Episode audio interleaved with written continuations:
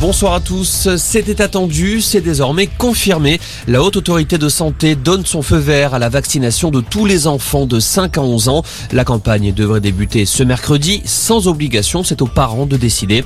Une autorisation synonyme de bonne nouvelle pour Jonathan Roux, épidémiologiste à l'école des hautes études en santé publique. Oui, c'est une bonne nouvelle d'ouvrir la vaccination aux enfants, puisque d'un côté, ça peut rassurer certains parents, puisqu'en faisant leur, euh, en faisant vacciner leur enfant sur le pied du volontariat, ils peuvent eux se rassurer qu'ils ne fassent pas de forme grave. Et également, ça peut permettre de limiter la propagation euh, du variant Delta et du variant Omicron, puisqu'on sait que le vaccin a une part euh, d'effet sur cette propagation. Donc ça a vraiment un intérêt pour les pour les enfants qui ont des comorbidités. Mais après, ça a surtout un effet indirect, puisque les enfants, grâce à ce vaccin, seront moins contaminés et également transmettront moins le virus. Ce qui fait que, par exemple, ils pourront moins le transmettre à leurs parents ou à leurs grands-parents, ce qui permettra également de protéger finalement le reste de la famille.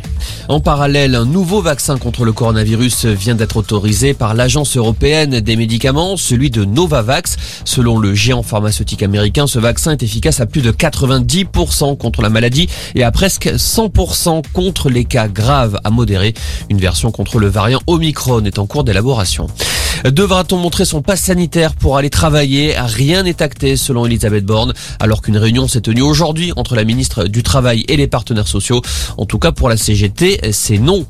Deux femmes prises en otage par un homme muni d'une arme blanche à Paris, c'est dans le 12e arrondissement. L'homme est connu pour des troubles psychologiques. Il souhaite parler au ministre de la Justice, Éric Dupont-Moretti. La piste terroriste est écartée à ce stade. Et puis en foot, après les graves incidents entre le Paris FC et Lyon vendredi, la commission de discipline se réunit aujourd'hui. L'enquête montre la présence d'ultra du PSG au stade qui aurait pu provoquer les supporters lyonnais. Reste à savoir quelles sanctions seront prises et si le match sera à rejouer. Voilà pour l'info. Excellente soirée.